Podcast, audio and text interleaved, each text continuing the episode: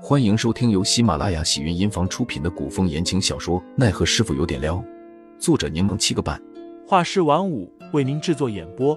一场古言爱情、官场恩怨的大戏即将上演，欢迎订阅收听。第两百五十五章，人心惶惶上。杜潇潇身边的人果然与他一样，都很热情且善良，对待他也犹如对待普通人一样。让他体味到了从未有过的温情暖意。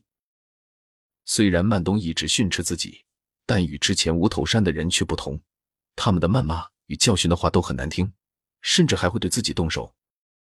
而曼东絮絮叨叨的，像是家人和朋友在抱怨，让他感觉到了尊重与温暖。曼东见他笑了，满眼震惊。咦，你还会笑呢？振凤腼腆的挠了挠头，回避曼东的眼神。曼东笑着说：“虽然你个头大，看上去笨笨的，身上的肤色也吓人，但长得其实还挺清秀的，笑起来憨乎乎的，像个好人。”振凤更不好意思了，就差找个地缝钻进去了。曼东便也不再为难振凤，叮嘱他外面情势混乱，近期不要乱跑，若出门一定要告知小姐与公子，得到允许才可以。振凤连连点头，表示自己明白。其实杜潇潇与曼东他们无需向自己解释，就算他们将自己锁在这里也无妨。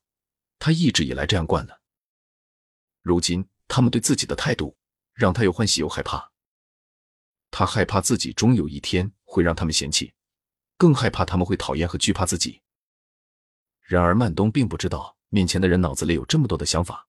见他一双亮晶晶的眼睛看着自己，忍不住笑着说：“傻傻的。”杜潇潇并未将自己住处告知白灵，只说这几日便会将证据交给宁侯。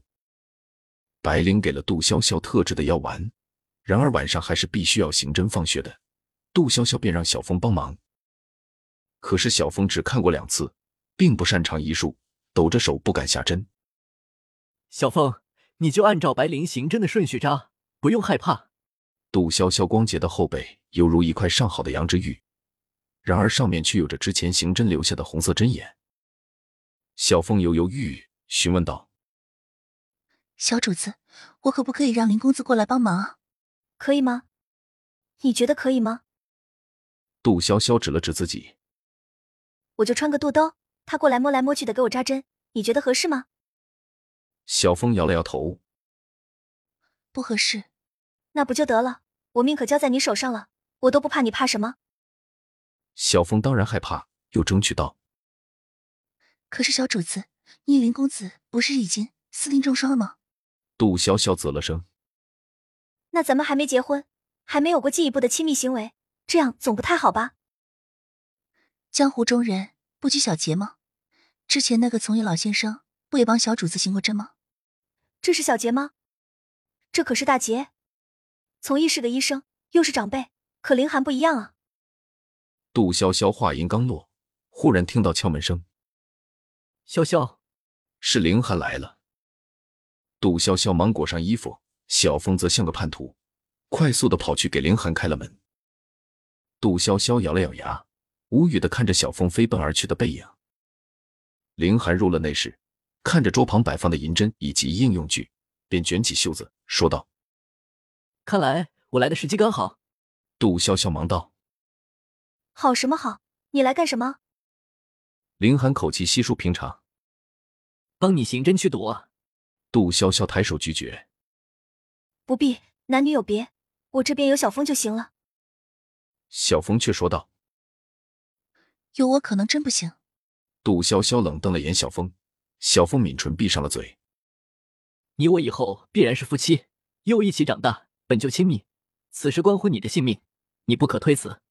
凌寒口吻严肃：“此毒你我比较熟悉，我行针也相对安全。若你担心我品行不端、图谋不轨，可让小风一起守在身侧。”杜潇潇有些尴尬，可又明白凌寒说的话不无道理。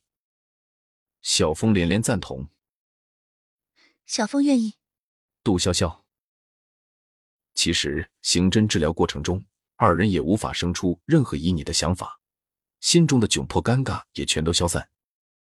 杜潇潇痛苦难当，紧咬口中的帕子。凌寒每一针都十分小心，见杜潇潇疼得身体直颤，他心里比谁都难受。刑侦放血结束后，两个人都出了一身的汗，如释重负的吐了口气。小峰赶紧打来热水给杜潇潇擦洗，凌寒并未离开，只是背过身，待小峰收拾好了之后，才回到床边，坐在杜潇潇身旁。听众老爷们，本集已播讲完毕，欢迎订阅专辑，投喂月票支持我，我们下集再见。